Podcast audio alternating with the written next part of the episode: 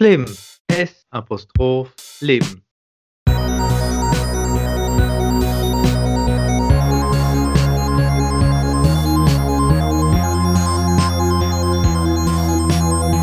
Oder für unsere bundesdeutschen Zuhörerinnen und Zuhörer das Leben mit Steven Und Tommy.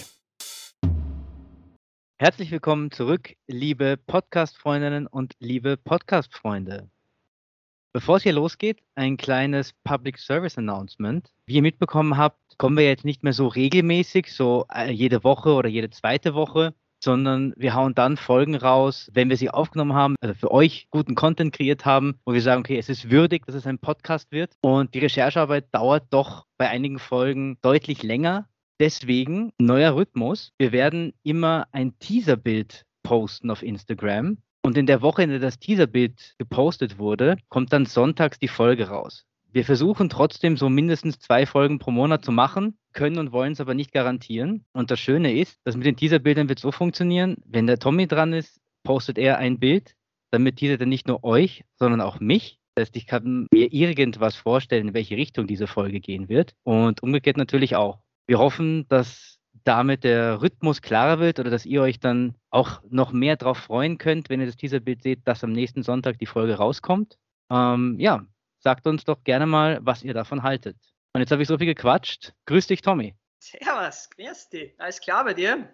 Ja, alles fein. Selbst? Auch, auch, bestens. Das Wochenende steht vor der Tür und ich werde meine ersten drei Skitage in die Bücher bringen und darauf freue ich mich extrem, weil es hat viel geschneit die letzten Tage und ich bin schon megamäßig heiß aufs Skifahren. Ich hoffe auf ein bisschen Pow-Pow-Action. Wo geht's hin zum Skifahren? Ja, ganz klassisch nach Kärnten, gemütlich. Sehr Ein fein. bisschen Schwester besuchen, Eltern besuchen. Ja, mal fein. Ja, so fein. Letzte Folge hatten wir einen Consultant an unserer Seite. Bin gespannt, was du mir diese Woche präsentierst. Ich habe ein ganz ein spezielles Thema, das äh, relativ auch, wie du bald merken wirst, wirtschaft, äh, wirtschaftlich, wissenschaftlich ist. Alles ist es- wirtschaftlich. Alles ja, das ist ist, das ist, ja, das kann durchaus auch wirtschaftlich belastend sein, aber primär ist es wissenschaftlich und zwar geht es ums Höhentraining. Okay, okay, geil. Sprich Ja. weiter. Um dich und alle anderen Hörerinnen und Hörer ein bisschen abzuholen, müssen wir hier, bevor ich da jetzt wirklich in die Thematik hineinstarte, ein paar Begriffe klären, damit ich dann nicht jedes Mal nochmal extra erklären muss, wovon ich rede. Und Okay. zwar starten wir jetzt gleich einmal. Was ist Hämoglobin? Ja, ähm, mhm. ich glaube, das ist was im Blut und, Ja, das ist schon mal nicht so schlecht. und das ist doch dafür da, Sauerstoff zu, aus dem Blut in die Zellen zu transportieren, oder? Ja, genau, das ist, das ist sehr gut eigentlich. Also das ist das Protein der roten Blutkörperchen, das ist dafür verantwortlich, dass unser Blut auch rot aussieht. Und wie du richtig gesagt hast, das transportiert Sauerstoff und Kohlendioxid im Blut. Mhm. Sehr gut, sehr gut. Da haben wir schon mal den ersten Begriff geklärt. Dazugehörig sind auch die sogenannten Erythrozyten. Was sind die Erythrozyten? Oh, Erythrozyten, ja, sag mir Ja, auch. Biounterricht ist schon länger her, gell? Erythrozyten. Puh.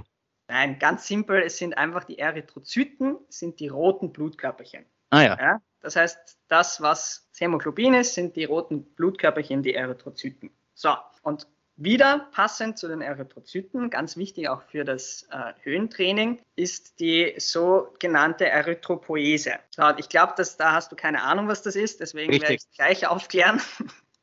Und zwar geht es bei der Erythropoese darum, dass rote Blutkörperchen neu gebildet werden und das wird dadurch herbeigeführt, dass es einen Sauerstoffmangel gibt. Ganz simpel gesprochen. Gut, und du merkst schon, es geht viel um, um, um Sauerstoff, Sauerstofftransport. Und natürlich muss dieser Sauerstoff auch in die Muskeln transportiert werden. Jetzt kommen wir zu einem Muskelprotein, das heißt Myoglobin. Was ist das? Ja, ein Muskelprotein. Ja, genau, sehr gut. Und zwar, das ist eben das, das Muskelprotein, das Sauerstoff bindet und quasi die Muskulatur mit Sauerstoff versorgt. Und dieses Myoglobin sorgt dafür, dass, also es kann sechsmal mehr Sauerstoff speichern als das Hämoglobin. Das heißt, es ist eine, eine, ein extremes Sauerstoffkraftwerk, könnte man fast sagen. Das ist jetzt schon mal das Schwerste, was wir an Begriffen zu klären haben. Jetzt kommen noch zwei ganz simple Begriffe. Und zwar geht es hier um extensives und intensives Training. Intensives Training erklärt sich wahrscheinlich von alleine. Das ist niedriger Umfang und hohe Intensität. Was ist jetzt extensives Training? Ja, wahrscheinlich das Gegenteil, oder? Genau. Also hoher Umfang, niedrige Intensität. Intensität. Ja. Richtig. So. Jetzt haben wir schon mal die, die wichtigsten Begriffe eigentlich hier jetzt abgesteckt. Jetzt können wir wirklich in das Höhentraining hineingehen, in das Klassische okay. und was wir dazu alles lernen können. Ja, ich habe mein Vokabelheft aufgeschlagen, alles notiert. Let's go. Ja, du wirst demnächst darüber abgeprüft, keine Sorge. So, und zwar, ähm, wann ist eigentlich dieses, dieses Höhentraining äh, zum ersten Mal wissenschaftlich erforscht worden? Und zwar, da haben wir jetzt gleich ein bisschen eine Anknüpfung an unsere Folge der Geschichte der Olympischen Spiele. Und zwar haben die Olympischen Spiele, die Sommerolympischen Spiele 1968 in Mexico City stattgefunden. Was ist an Mexico City besonders? Weißt du das zufällig? Liegt das nicht auf 2000 Meter? Genau, es liegt auf 2300 Metern. Ja. Richtig. Und dadurch, da mussten natürlich alle äh, Sportlerinnen und Sportler auch äh, sich zum einen daran gewöhnen und natürlich äh, sich auch gezielt darauf vorbereiten. Und die Ergebnisse waren dann so, dadurch, dass man das natürlich noch nicht allzu sehr erforscht hatte, dass die Kurzstreckenbewerbe, also zum Beispiel so Sprints, haben davon profitiert, weil natürlich auch die Luftdichte deutlich geringer ist, oder deutlich, aber zumindest geringer ist und dadurch auch der Luftwiderstand zum Beispiel bei den Sprintern weniger hoch war, als wenn du auf Meereshöhe einen Sprint durchführst. Das merkt man auf so einer kurzen Distanz im Sprint. Ja, natürlich, das schlägt sich jetzt nicht in Sekunden nieder, aber in, in Hundertstel kann sich das schon niederschlagen. Ja. Okay. Genau. Und was natürlich nicht davon profitiert hat, waren die Langstreckenbewerbe, also alle längeren Ausdauerbewerbe. Da war es natürlich so, durch die geringere Sauerstoffkonzentration und den, äh, den anderen Luftdruck in der Höhe waren die natürlich ein bisschen beeinträchtigt und die Leistungen entsprechend nicht so gut, wie sie gewesen wären, wenn, man, wenn das Ganze auf Meereshöhe stattgefunden hätte. Das ist jetzt der ganz kurze äh, geschichtliche Abriss zum Höhentraining. Jetzt kommen wir äh, zum klassischen Höhentraining. Und zwar gibt es da, wenn wir wirklich vom klassischen Höhentraining äh, sprechen, gibt es da drei Sachen. Und zwar gibt es da das sogenannte Live High, Train High, Live High, Train Low und Live Low, Train High. Mhm. also wenn man es schnell, dreimal schnell hintereinander sagt, könnte man ziemlich durcheinander kommen tatsächlich. Das sind die verschiedenen okay. Kombinationen und diese verschiedenen Kombinationen, wo lebe ich, wo trainiere ich, haben nicht unbedingt, aber haben doch unterschiedliche Effekte auf, das, auf den, den Outcome dieses Trainings. So, wir starten jetzt gleich einmal mit dem Live High, Train High. Das heißt, man ist über einen längeren Zeitraum auf einer größeren Höhe und trainiert auch dort. So, was brauche ich denn? Was brauche ich denn, um, damit das überhaupt einen Effekt hat? Was brauche ich denn in etwa, glaubst du, für eine Höhe? Hm, naja, ab 2000, oder? Oder ab, ein, ja, ab 2000. Ja, also man sagt so eben, ab 2000 ist, ist, ist der, der quasi dieser Schwellenwert. Andere Studien sprechen auch schon von 1500 Metern. Also es ist so zwischen 1500 und 3000 Meter, dass man diese Form des Trainings, also oben wohnen und oben trainieren, dann auch wirklich durchführen kann. Wozu führt das jetzt? Also was passiert, wenn ich jetzt längere Zeit, und da sprechen wir wirklich von mehreren Wochen, es bringt nichts, wenn ich da jetzt mal eine Woche auf 2000 Meter verbringe, das wird minimalst Effekte haben, aber keine groben Veränderungen. Also da muss ich wirklich drei bis vier Wochen auf dieser Höhe verbringen und auch äh, auf dieser Höhe äh, trainieren, um wirklich einen Effekt zu erzielen. Und der, der Haupteffekt, den dieses Training hat, also dieses Live High, Train High, ist, dass es zu einer sogenannten aeroben Leistungssteigerung kommt, weil dadurch, dass ich natürlich weniger Sauerstoff habe, muss der Körper reagieren. Das heißt, das ja. ist ein Stress, den ich dem Körper da aussetze. Und hier kommt es zu einer erhöhten, jetzt kommen wir wieder zu unseren Begriffen, Hämoglobin-Konzentration bzw. zu einer Erythropoese im Blut oder im Körper. Ja, ja. Wir wissen, was die Erythropoese ist. Das ist die Produktion von roten Blutkörperchen und dadurch mehr Sauerstofftransport im Blut. Das ist quasi die Reaktion des Körpers, dadurch, dass er sieht, okay, es gibt weniger Sauerstoff, dann produziere ich lieber mehr rote Blutkörperchen, um den Sauerstoff, der da ist, bestmöglich zu verteilen. Genau, Genau so mhm. ist es. Das hast du extrem gut zusammengefasst. Jetzt hat man aber gesehen bei äh, diversen Studien, dass der Effekt von Live High, Train High bei weniger trainierten Personen naturgemäß deutlich größer ist als bei Spitzensportlern. Das liegt daran, dass zwar auch Spitzensportler und Sportlerinnen sich dort anpassen, aber du kannst auf einer so großen Höhe nicht dieselbe Trainingsintensität trainieren, wie du es auf Meereshöhe oder halt auf, im Tal trainieren könntest. Ja, das klingt logisch. Genau, und das ist insofern ein Problem, als dass du zwar eben deine, deine aerobe Leistungsfähigkeit verbessern kannst, aber dadurch, dass dir durch die fehlende Intensität die mechanischen Reize auf die Muskulatur fehlen. Also du kannst, wenn du angenommen, du bist jetzt ein Radfahrer, dann tust du dir schwerer, dort oben dieselbe muskuläre, mechanisch, denselben muskulären, mechanischen Reiz auszuüben auf das Pedal, als wenn du im Tal trainierst. Das heißt, hier findet eben eine reine äh, Sauerstoffanpassung statt, aber das mit den Muskeln, und da sind wir jetzt wieder beim Myoglobin, ist deutlich schwerer.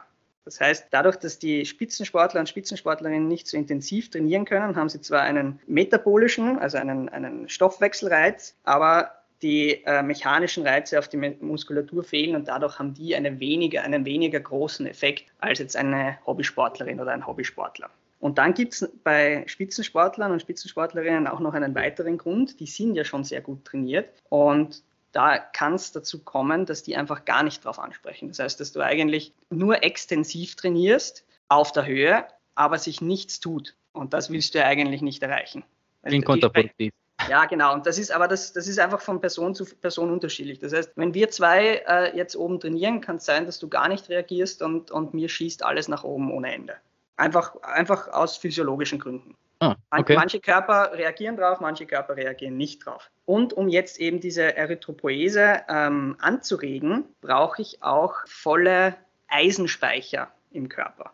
Hm. Das heißt, wenn ich, wenn ich äh, aus irgendeinem Grund einen, einen Eisenmangel im Blut habe, wird mir das Höhentraining auch nichts bringen. So, jetzt sind wir mal mit Live High, Train High fertig. Das heißt, wir haben gesehen, okay, es gibt zwar einen, einen, einen Effekt auf die aerobe Leistungsfähigkeit, aber wir wollen ja, wir wollen ja wirklich nochmal optimieren.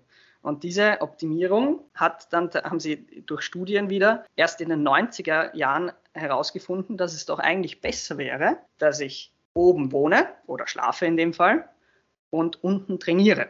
Okay, das heißt, wenn ich oben wohne, habe ich mehr rote Blutkörperchen und dann kann ich unten in der Ebene trotzdem die volle mechanische Leistung abrufen. Hm? Genau, kann ich die volle Intensität trainieren.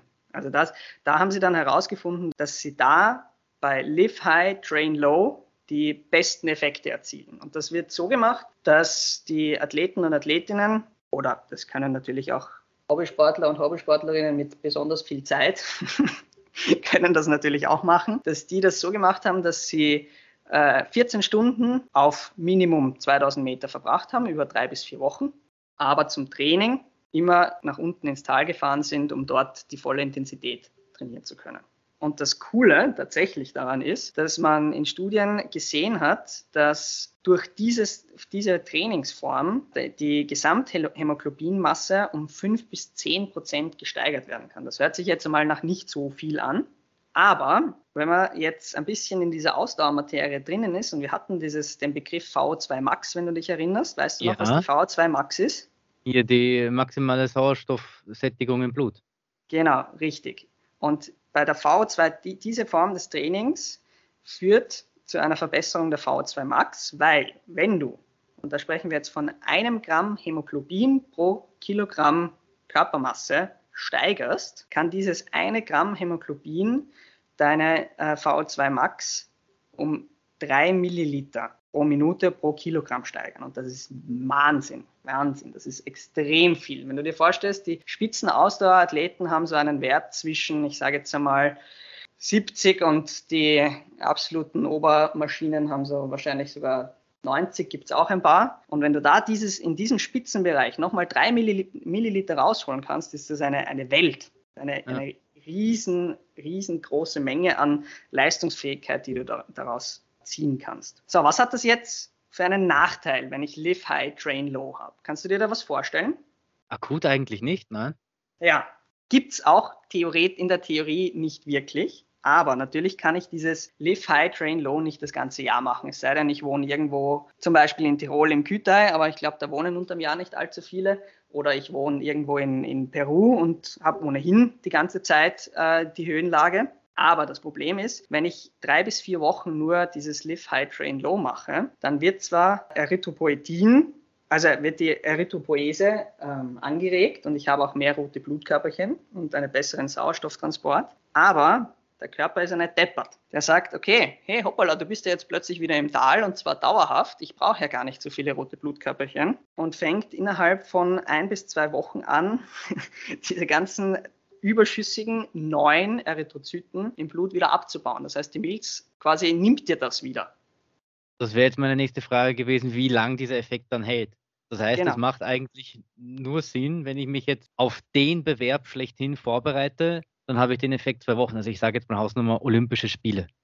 Genau, richtig, richtig. Also das heißt, ich kann mich in der Höhe vorbereiten und unten trainieren Mhm. und weiß, okay, direkt nach dieser Trainingsphase gehe ich dann wieder zurück ins Tal und habe dann über diese ein bis zwei Wochen diese erhöhte Leistungsfähigkeit. Was praktisch ist, aber nat- natürlich leider kein, kein, kein allzu langer Effekt. Ja. Also beste Trainingsmethode, aber nicht allzu lang, äh, nachhaltig. Mhm. So, jetzt haben wir noch, jetzt fehlt uns noch das dritte. Und zwar ist das das Live Low, Train High. Das muss man sagen, das ist so das, ich will es jetzt nicht böse ausdrücken, aber ich mache es jetzt einfach mal das Sinnloseste. ja, und zwar ist es deswegen das Sinnlose, weil du natürlich dadurch, dass du eigentlich immer unten schläfst und dann den Großteil deiner Zeit im Tal verbringst, keine groben äh, ana- aeroben Anpassungen hast. Der einzige Vorteil davon ist, dass wenn ich weiß, okay, ich habe jetzt so wie bei den Olympischen Spielen in Mexiko, ich habe jetzt einen Wettkampf, der ist auf dieser Höhe, dann kann ich mich an diese, an diese Bedingungen, also an den, an den Luftdruck und an, an die Sauerstoffbedingungen, kann ich mich zumindest anpassen. Aber wärst du nicht gleich gescheiter, ich mache Live High, Train High? Ja, beziehungsweise Ah, eben, okay. wie wir wissen, wie wir wissen, äh, wäre, wäre, wäre ähm, Live High, Train Low das Beste. Also das ist einfach nur, wenn ich weiß, okay, ich habe jetzt, ich jetzt kurzfristig vielleicht eben, ich weiß, ich habe jetzt in drei Wochen diesen Ding und ich muss mich, diesen Wettkampf und ich muss mich jetzt an die Höhe gewöhnen, dann mache ich das. Ja, das heißt nur, dass ich, und das kann ja auch sein, dass ich zum Beispiel, das macht Sinn auch für, für Bergsteiger und Bergsteigerinnen. Wenn ich weiß, ich fahre jetzt, ich mache jetzt da eine, eine Tour irgendwo im Himalaya oder wenn es nicht ganz so extrem sein soll, irgendwo in Patagonien oder in Peru oder, in, oder am Kilimanjaro, dann kann ich das so machen, dass ich mich davor quasi an die Höhe gewöhne, indem ich jeden Tag Bergtouren auf einer gewissen Höhe mache, um einfach diese Anpassung für den Körper zu haben, damit ich einfach weiß, okay, wie ist es auf der Höhe, kriege ich Schädelweh, wann kriege ich Schädelweh, wie viel muss ich trinken. Also das dafür macht Sinn, aber um jetzt einen, einen längerfristigen Effekt zu erzielen, ist es eigentlich das, sagen wir es wirklich so grob, wie es ist, das Schlechteste. Okay. Und jetzt schießt mir eine Frage durch den Kopf. Und zwar, wir haben jetzt so gesprochen von circa 2000 Metern, dass man da trainiert. Hat das einen exponentiellen Effekt, wenn ich das Training auf, keine Ahnung, 4000 Meter mache? Also im Tal lebe und auf 4000 Meter fahre zum Trainieren? Ja, natürlich. Also das macht natürlich einen Unterschied, ähm, weil nämlich die Sauerstoffkonzentration äh, in der Erdatmosphäre ist auf, auf Meereshöhe bei ungefähr 21 Prozent. Gehe ich jetzt auf zum Beispiel 6000 Metern, sind wir bei nur noch 10 Prozent. Also das heißt, wir haben dort auf 6000 Metern und auf, auf 4000 Meter wird es ein bisschen weniger sein, dann sagen wir jetzt 15 Prozent. Dann kann ich mich einfach besser an das anpassen. Aber zu dem kommen wir jetzt. Gut, dass du diese Frage gestellt hast. Zu dem kommen wir jetzt. Und zwar äh, kann man das natürlich, wenn man jetzt keine, wenn man im Burgenland wohnt und gerade keine Berge in der Nähe hat, dann kann man das natürlich auch ein bisschen anders machen. Und zwar kann man das durch eine sogenannte Sauerstoffkammer beziehungsweise durch diese sogenannte normobare Hypoxie machen. Was Ja. verstehst du unter normobarer Hypoxie? Wie ist es? Eine Sauerstoffkammer kenne ich schon, aber normobare Hypoxie trainiert man dann in einer Druckkammer, die den Sauerstoffgehalt der Luft reduziert künstlich. oder? Genau. Das heißt, du bist, Ah. du trainierst, du entweder du schläfst oder du trainierst in so einer Sauerstoffkammer. Der Vorteil ist, du kannst eben die unterschiedlichsten Höhen simulieren, aber das Gute ist, der Luftdruck ist genau der, den du auch eben auf deiner Seehöhe, egal wo du jetzt gerade bist, der bleibt gleich. Das heißt, ich habe da, ich habe da nicht diese, diese Effekte, die ich sonst habe, die auch natürlich mit einwirken auf zum Beispiel Kopfweh und so, dass, dass einfach der Luftdruck ein anderer ist. Das heißt, ich habe den gleichen Luftdruck, aber einen anderen Sauerstoffgehalt. Das ist der große Vorteil. Okay. Klingt aber recht teuer, so eine Kammer. Also im, im, im, im Fit-In gibt es die nicht. Nein, im Wien gibt es sie nicht. Ich glaube auch in, in, in normalen äh, anderen höherpreisigen Fitnessstudios gibt es die auch nicht. Das ist halt wirklich nur für den absoluten Spitzensport geeignet. Ja, also das gibt's, ich glaube, es ist in Österreich gibt es in, in Tirol im Olympiazentrum haben sie sowas. Und sonst ist das wirklich eine extrem teure Angelegenheit, beziehungsweise eben so extrem Bergsportler und Bergsportlerinnen machen das oft, dass die sich, wenn sie eine, eine längere Expedition auf größere Höhen haben, dass die sich so, ein, so eine Art Sauerstoffzelt besorgen und dann wirklich über einen längeren Zeitraum einfach mit einem geringeren Sauerstoffgehalt in der Luft entweder trainieren oder vor allem, also die Bergsportler und Bergsportlerinnen machen es so, dass sie vor allem mit dem reduzierten Sauerstoffgehalt schlafen. Org, was man dem Körper alles antun kann und wie man ihn austricksen kann. Ja, ziemlich arg. Immer wieder faszinierend. Und vor allem, was, was, was Leute auch bereit sind zu tun, natürlich. Also wir in Österreich ja. sind da natürlich gesegnet, weil wir viele Berge haben, aber jetzt du als klassischer, nein, du bist, nein, das ist jetzt eine Beleidigung. Du als Piefke wollte ich jetzt sagen, aber du bist kein Piefke mehr. Ähm, du tust da natürlich schwer auf der Höhe zu trainieren. Also die Deutschen haben sicher solche, solche Sauerstoffkammern, ganz sicher sogar. Letzte Frage, das ist jetzt gefährliches Halbwissen. Blutdoping, EPO, da werden auch einfach quasi zusätzliche rote Blutkörperchen ähm, hinzugefügt oder wie funktioniert das? Ja. Okay. Ganz simpel, ganz simpel gesprochen, ja, genau so. Und dann äh, haben ähm, besonders schlaue Köpfchen im Doping machen es auch so, dass sie eben dann zum Beispiel, ich glaube, das war tatsächlich, das war sogar im Olympia 2000, Winterspiele Olympia 2006 oder so in Turin. Die haben das natürlich zusätzlich mit EPO gemacht, ja, äh, aber die haben sogenanntes Eigenblutdoping gemacht. Das heißt, die haben dieses Live High, Train High gemacht, wo die Sauerstoffkonzentration im Blut natürlich erhöht wird, haben sich dort Blut abgezapft, haben das in irgendeine Kühltruhe gelegt, sind dann wieder auf die, ins Tal gefahren und haben sich ihr eigenes Blut, das Sauerstoff angereichert war, wieder in die, in die Vene hineingejagt. Mein fachgerechtes Kommentar von mir, oi, da. oi, da trifft es ganz gut, ja. ja cool. Aber dieses, das ganze Thema ist eigentlich nur was für Ausdauersportler, oder? Ja. Also es bringt jetzt nicht im Kraftzuwachs. Äh, Im Kraftzuwachs nicht, aber wir kommen jetzt gleich zu den, zu den Spielsportlern. Und zwar, da hat man jetzt in ganz neuen Studien, also die sind so in den letzten fünf bis zehn Jahren herausgekommen, hat man herausgefunden, dass man eben, wenn man in dieser normobaren Hypoxie trainiert, und zwar dort Sprintintervalltrainings macht, unter diesen Bedingungen, dass das eine viel bessere, zu einer viel besseren Ermüdungsresistenz gegenüber von normalen Sprintintervallen führt. Das heißt, da hat man jetzt herausgefunden, okay, also das können wir auch nutzen für Handballer, für Fußballerinnen, für Volleyballerinnen, für Tennisspieler. Alle Spielsportarten, wo du diese, diese kurzen, intensiven Sprints drinnen hast, da kann man wirklich eine, eine extrem gute Leistungsverbesserung erzielen, wenn man in diesen äh, Sauerstoffkammern trainiert. Das heißt, die, die sogenannte Repeated Sprint Ability wird deutlich verbessert, wenn du in der Sauerstoffkammer trainierst. Und jetzt kommen wir nochmal, jetzt gehen wir wieder ein bisschen zurück zu deiner, zu deinem Biologieunterricht, der jetzt, weiß ich nicht, 15 Jahre her ist oder noch länger. Ja, 15 trifft ganz gut. Ja. Was machen denn die Mitochondrien im Körper? Die Mitochondrien, ich, ja gut, ich habe gerade Makrophagen im Kopf, das sind die Fresszellen. Die Mitochondrien sind die, ähm, die Kraftwerke im Blut, die Kraftwerke des uh. Körpers. Die wandeln die Glucose in Energie um. Sehr gut, sehr gut, sehr gut aufgepasst, Steven. Setzen plus. Ja, das sind die Kraftwerke der Zellen. Und da hat man eben auch gesehen, dass wenn du in einer Sauerstoffkammer trainierst, dass die Mitochondrien extrem gut darauf reagieren und den Sauerstoff, den sie zur Verfügung haben, noch effizienter und besser nutzen. Das heißt, du hast in diesen, das geht jetzt wirklich schon in die Zellbiologie hinein. Das heißt, selbst die Zellen reagieren darauf und reagieren mit einer Leistungssteigerung. Okay. Ja. Ich bin immer wieder fasziniert, was der Körper alles macht. Ja, genau. Und, und vor allem auch, was man mit dem Körper machen kann. Das ja. ist ja das Spannende. Also das ist absolut faszinierend. Das fasziniert auch mich jedes Mal aufs Neue. Und da ist es eben wirklich, wirklich geil, dass, dass wir da auch einfach uns so selbst optimieren können, dass wir, ohne dass wir jetzt tatsächlich unser, unsere Stadt vielleicht im, im Extremfall sogar verlassen müssen, unseren Körper um ein Vielfaches verbessern können, tatsächlich. So, und was kann man jetzt noch, was kann man jetzt noch machen? Also wir haben jetzt gesagt, okay, wir, wir trainieren in normbarer Hypoxie und dann kann man natürlich das machen, wovon wir ganz am Anfang gesprochen haben, nämlich wir schlafen in so einer Sauerstoffkammer.